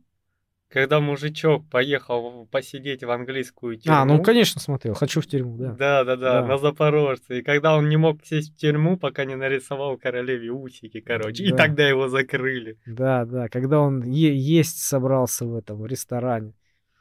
Берет меню, говорит, давайте вот эту страницу, вот эту страницу. А вино там есть что-нибудь? Вот, вот, вот это все несите. Ему там четыре стола полных, э, заваленных принесли, он все это понадкусивал, по понадъел специально, а я платить не буду, да, сажайте меня в тюрьму. А потом какой-то этот э, турист, не турист или местный какой-то сказал, ни хрена себе у тебя аппетит. Слушай, ты такой крутой чувак, что я это вспомнил молодость, я таким же был. Я за тебя заплачу. Не надо, нет, я хочу в тюрьму. Было, было. Да, тоже забавный фильм. Ну что, у нас комиссия она же зашла и к Она, нашим да, троим по, по, получила очень хорошие лестные отзывы о работе, то есть все нормально. Только когда они зашли вот к этим э, в одиночку, а, поняли, как на самом деле обстоят дела. Но это и их, э, их мнение никак не поменяло. Ну да, там же с 12 камеры вообще в их лицо плевок вылетел. Он даже разговаривать с ними не стал. Опенхеймер. Вот. А Хельмерс, да, его заплевал, Моррел всех оскорблял. А вот, а Стендинг, э, он как ученый, он очень грамотно составил свое длительное предложение, такой вот рассказ, именно так, чтобы его и не перебили, и чтобы, ну, чтобы было интересно, дослушали. И он в этих всех своих фразах в повествовании, он рассказал все, как происходит на самом деле, что это за ужасное место и, ну, в общем, как люди мучаются. Я тут составил список преступлений, которые совершает руководитель тюрьмы. Но у вас пустая рука. Нет, это список. Вы еще не знаете, что я вижу в смирительной рубашке. А, да, у вас смирительную рубашку кладут? Бывает, бывает, да. Бывает 120 часов, бывает 180. Он же нам рассказывает о том, как он э, на смертную казнь-то перелетел. Да, он рассказывает, повествует эту историю, как он поменял статус из э, пожизненно заключенного на смертника. В один момент, когда он сидел там, в тюрьму попадает вот этот Сесил Уинвуд да. второй раз. И он понимает, что ему надо прикончить его. Вот отомстить. он шанс для мести. Да. Он где-то насуетил э, какие-то иголки. Я так и не понял, что это за иголки. И причем э, этими иголками он перепиливал э, решетки. И как это выглядит, я тоже не понял. Я тоже долго представлял, что прочнее, чугунная сталь или иголочка. И что за иголки он там имел в виду? Ну, может, какие-то специальные инструменты, которые так называются иголками, возможно. Может быть. Может, тонкости перевода какие-то. Может быть. Может, что-то типа полотна, знаешь, кусочек полотна, который так называется. Хрен его знает. Ну, но не суть. Он подпиливал, э, он месяцами подпиливал эти э, решетки, подпилил и вылез. Как раз подгадал момент, вылез, и тут начинается самый огромный страх агорафоба. Да, потому что она выработалась из-за того, что он э, много лет уже сидит в маленьком узком помещении, он вышел на большое открытое пространство и охренел. Ну, вначале он э, попал на лестницу. И лестница для него казалась просто жутким, ужасным чудовищем, которое просто спускается в никуда. Вот, у него возник, возникла эта фобия – этот страх, и он чудовищными, невероятными усилиями спустился все-таки вниз по этой лестнице и вышел, как ты говоришь, на открытое пространство на улицу. Там был тюремный двор, и этот приступ агорафобии как раз-таки, он его прямо вот поглотил, сломил и просто уничтожил. Вот. Он пытался пере пересечь этот тюремный двор, но не получилось. Он шел вдоль забора, чтобы, ну, как бы не, не сильно было страшно. Вот. И его заметил э, охранник. Один из охранников заметил и направился к нему, увидел, побежал к нему. Ну, такое чудовище увидеть. Вот. Побежал к нему и начал его бить, начал его скручивать. Налетели остальные охранники, помогали ему, заключенные, то есть все э, в огромной куче начали его бить, долбить этого бедного заключенного, который совершил побег. И кто-то кому-то локтем куда-то заехал. Этому охраннику то ли, э, как, как сказали, как говорит этот сам охранник, ударил в нос его заключенный, ударил стендинг. Вот. Но по факту Стэнин говорит, не факт, что это я попал, я даже не помню этого. Может, я. Может быть, не я. Ну, если я, то совсем чуть-чуть. Ну вот, ну, скорее всего, кто-то из его же э, людей. Да, просто... он же говорит, я как могу, я весящий 40 килограмм, там э, дать в нос до крови человеку с физической подготовкой вдвое больше меня весящему. Ну да, и у него, по факту у него было, было кровотечение из носа, и он указал пальцем, сказал, вот он заключенный, он мне разбил нос, он оказывал сопротивление. Он на меня напал. Он на меня напал, да. И все, и его судили, и э, ему признали, ему признали смертную казнь из-за этого. То есть вот такие вот там были законы. Причем, я так понял, ему смертную казнь признали а, чуть позже, чем это отменили. Ну да, да, да. Там какая-то вот неполадка со временем. Там со временем, законом, да, какая-то вот э, не, не, неразбериха была в том плане, что э, когда он это совершил, правонарушение, ударил в нос, тогда еще не было такого закона о смертной казни.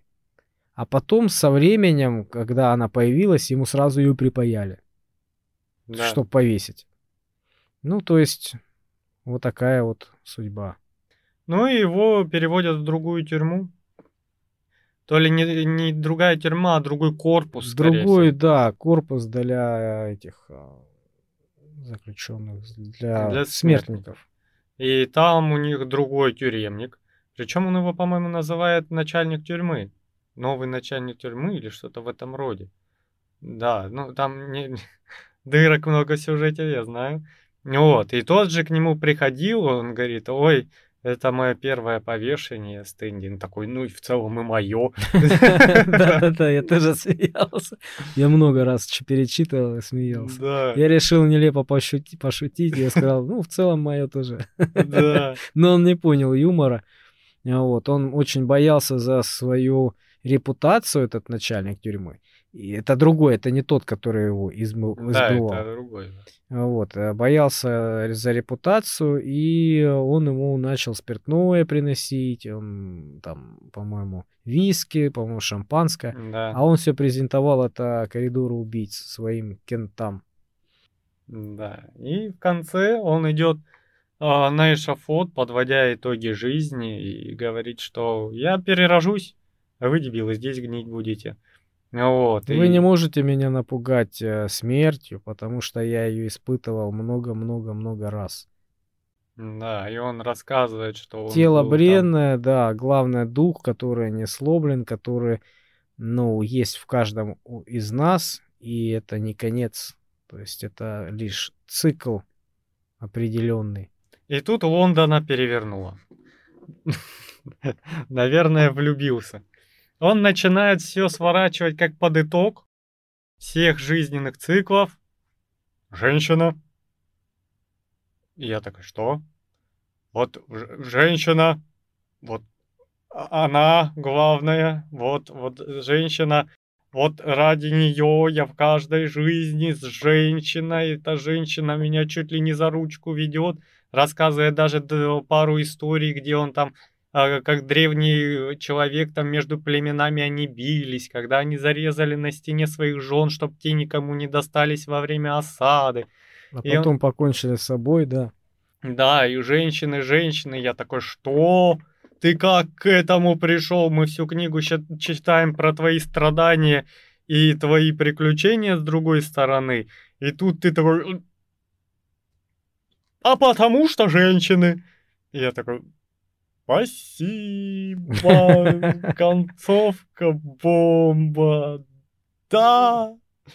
Ну, не, как бы женщины участвовали, он так их... э, Так, я не знаю, что вам ответить. Держите женщину.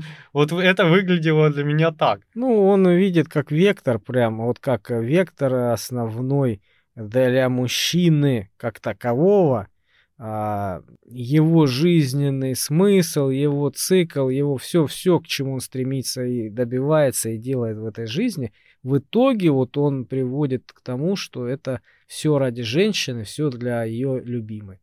Я шел на смерть, я страдал, я мучился, я предавал, шел на бесчестье, все ради женщины. И вообще я случайно убил своего коллегу, потому что из-за жены. Из-за жены, да. Ну, вот. И- Ну, мы, мы с ними разные совершенно, с этими женщинами. У нее ноги прикованы к земле, а мой взгляд смотрит в звезды.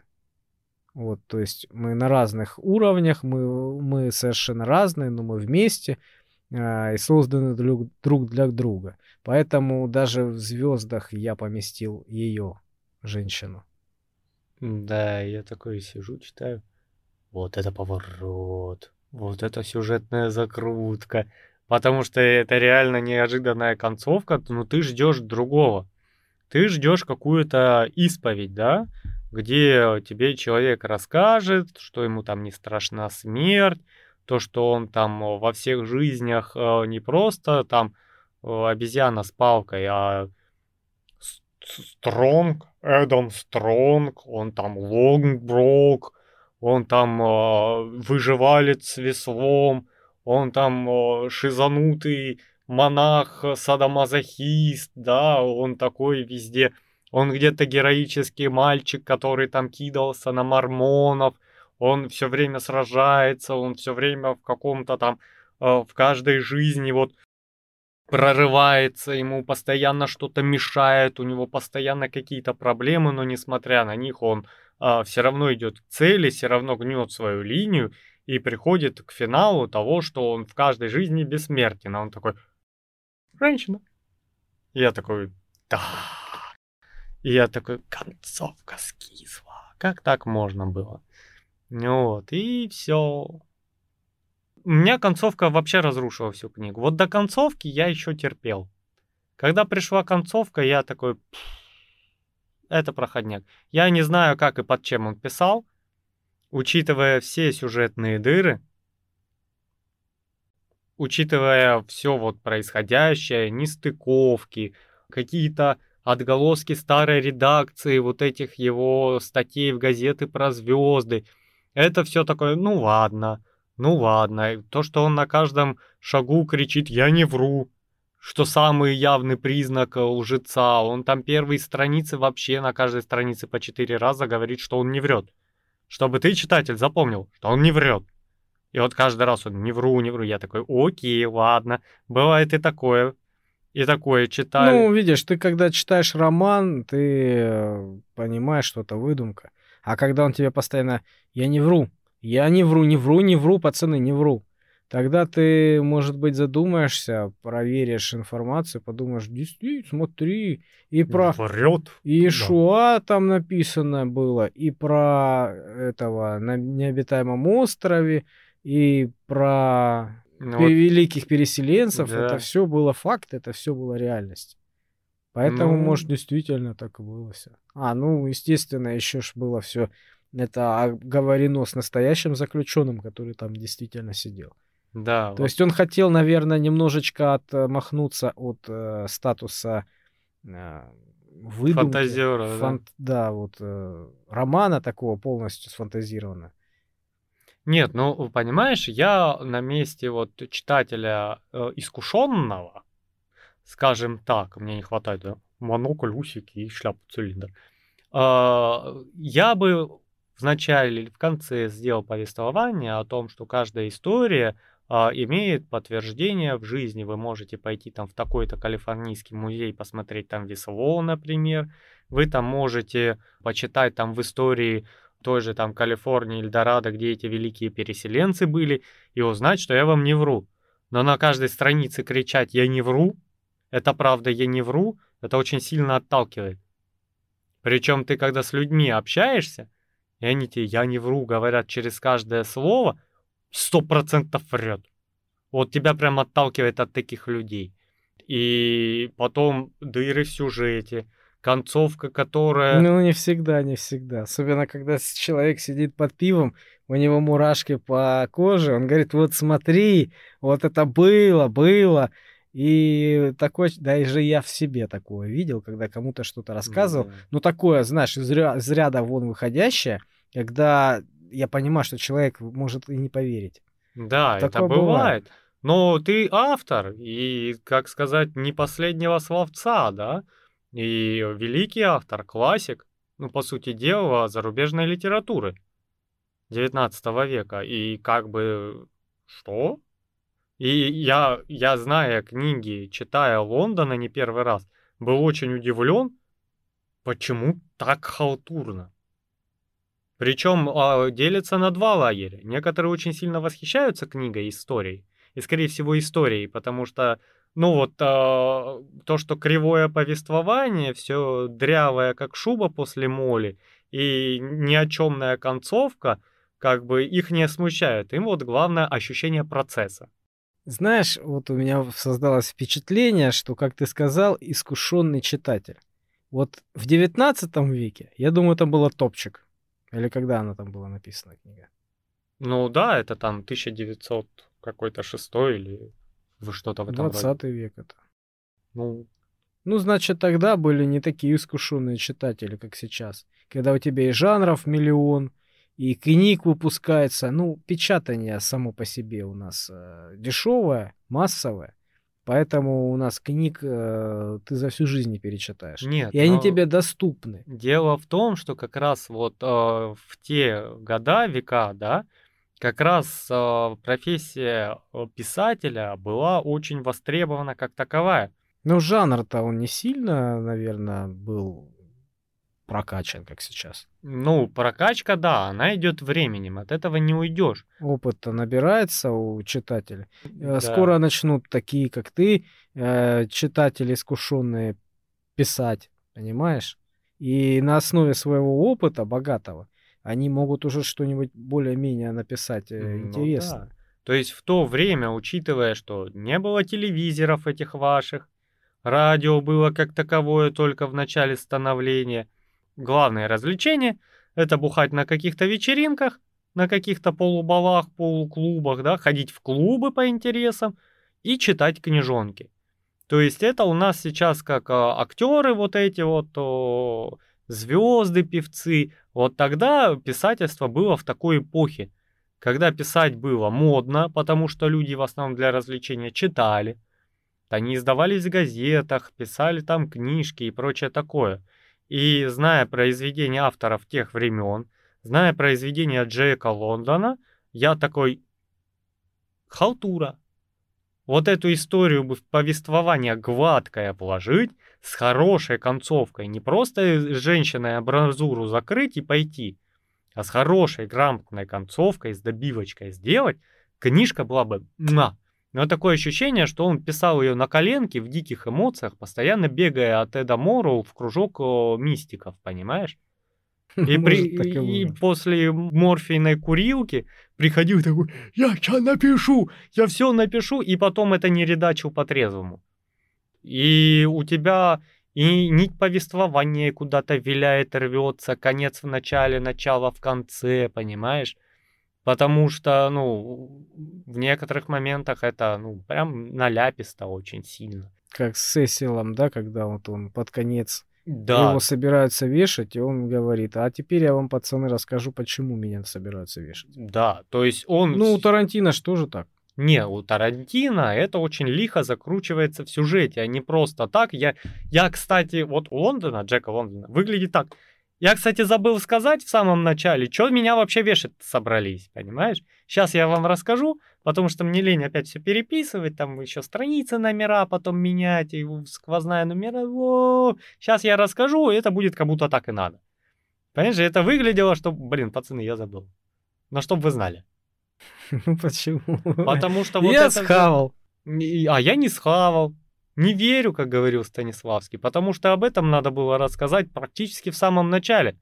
Потому что, ну, когда он уже купил билет на эшафот, мы узнали. А что он купил? Нет, если бы там какая-то гиперистория была лихо закрученная с сюжетной подоплекой о том, как он благодаря коварству, каким-то изыскам попал вот в это, да, это Типа мо- детектива, да? да, то есть это можно было отсрочить, дать интригу, чтобы читатель такой «А, до самого конца, а чё же, а чё же? А нам выставляют просто историю. Как он вышел, у него не получилось пройти два шага, ему наваляли, и кто-то локтем кого-то зацепил, его засудили. Ну так себе интрига тогда была. Она не стоила ожиданий. Понимаешь? И когда я жду в конце вот прям связи всех историй, прям вот Микоточу, Сачок, вот концовка книги практически 80% самой книги делает, понимаешь?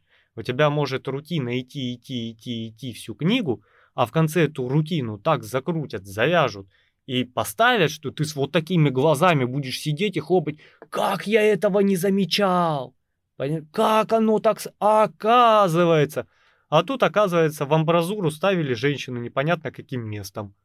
Место нормальной концовки. Вот. И да, ребята, вы а, меня слушаете и Сережу слушайте, потому что мнения разные. Я поглощаю очень много книг в секунду, поэтому у меня очень набитый глаз, и я очень критично отношусь к произведениям, которые выглядят очень наполненными, но не имеют именно какой-то, как сказать, изюминки. Короче, ты в читательном плане зажрался. Да, я зажрался, потому что для меня это набор рассказов. Неплохих, между собой почти никак не связанных, кроме притянутых за уши и моих прошлых жизней. Просто набор интересных рассказов.